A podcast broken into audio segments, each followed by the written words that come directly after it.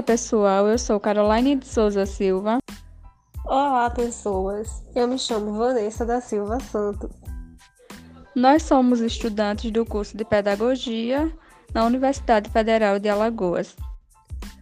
Vamos apresentar o nosso podcast que foi solicitado pela disciplina de Fundamentos Sociológicos da Educação pelo nosso professor Cristiano Bodar. E vocês estão curiosos para saber quem é Pierre Bourdieu? Nós iremos agora falar um pouco sobre as suas contribuições para a educação desde a sua época até os nossos dias atuais. O nosso autor escolhido foi um francês que nasceu na França, na cidade de Denguin, no dia 1 de agosto de 1930 e morreu na França no dia 23 de janeiro de 2002. O Pierre Félix Bourdieu começou seus estudos básicos em sua cidade natal e depois se mudou para Paris. E ingressou numa faculdade de letras, onde cursou filosofia. Ele cursou filosofia na Faculdade de Letras obtendo a graduação em 1954. Mas por que Bourdieu é tão importante para essas questões que envolvem a educação? Bem, o Bourdieu desenvolveu muitos conceitos, e entre eles estão o campo, o capital e o hábitos, que são questões de poder simbólicos no sistema.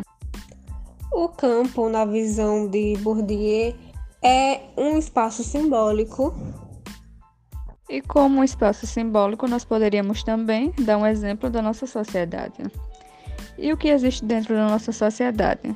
O capital, ele vai se referir à quantidade de força simbólica acumulada pelos indivíduos no interior do campo. O capital é dividido em três conceitos. O primeiro é o capital cultural, o segundo é o capital econômico e o terceiro é o capital religioso. O capital cultural, falando de uma forma mais ampla, é quando a criança ou adulto recebe de casa conhecimentos básicos mais amplos que vão ajudar ela dentro da escola. Ela ouve música clássica, ela lê vários livros, vai ao teatro e ao cinema, visita museus, isso tudo referente à cultura. O capital econômico é referente à riqueza, dinheiro, poder aquisitivo e investimentos. E também quando na formação de uma criança, que ela é da rede privada, que os pais, além de investirem na educação dessa criança, eles investem no país.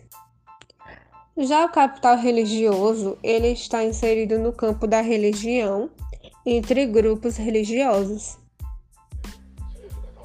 E falando sobre as contribuições, já em sua época Bourdieu percebeu que a escola ela não era feita para todos.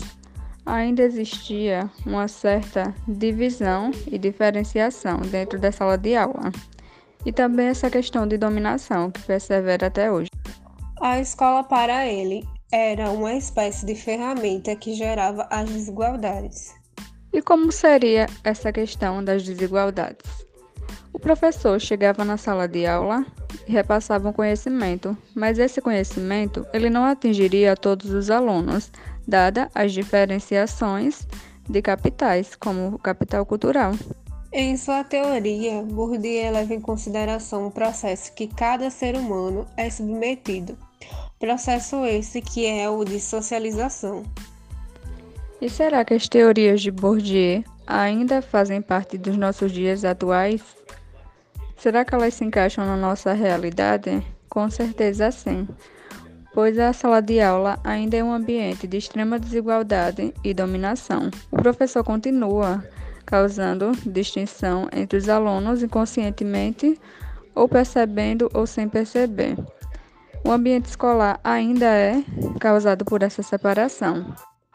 Já para os dias atuais, as principais contribuições de Bourdieu são reflexões acerca do papel da escola na sociedade e também em alguns de seus trabalhos propõe uma maneira diferente para interpretar a função da educação e da instituição escolar.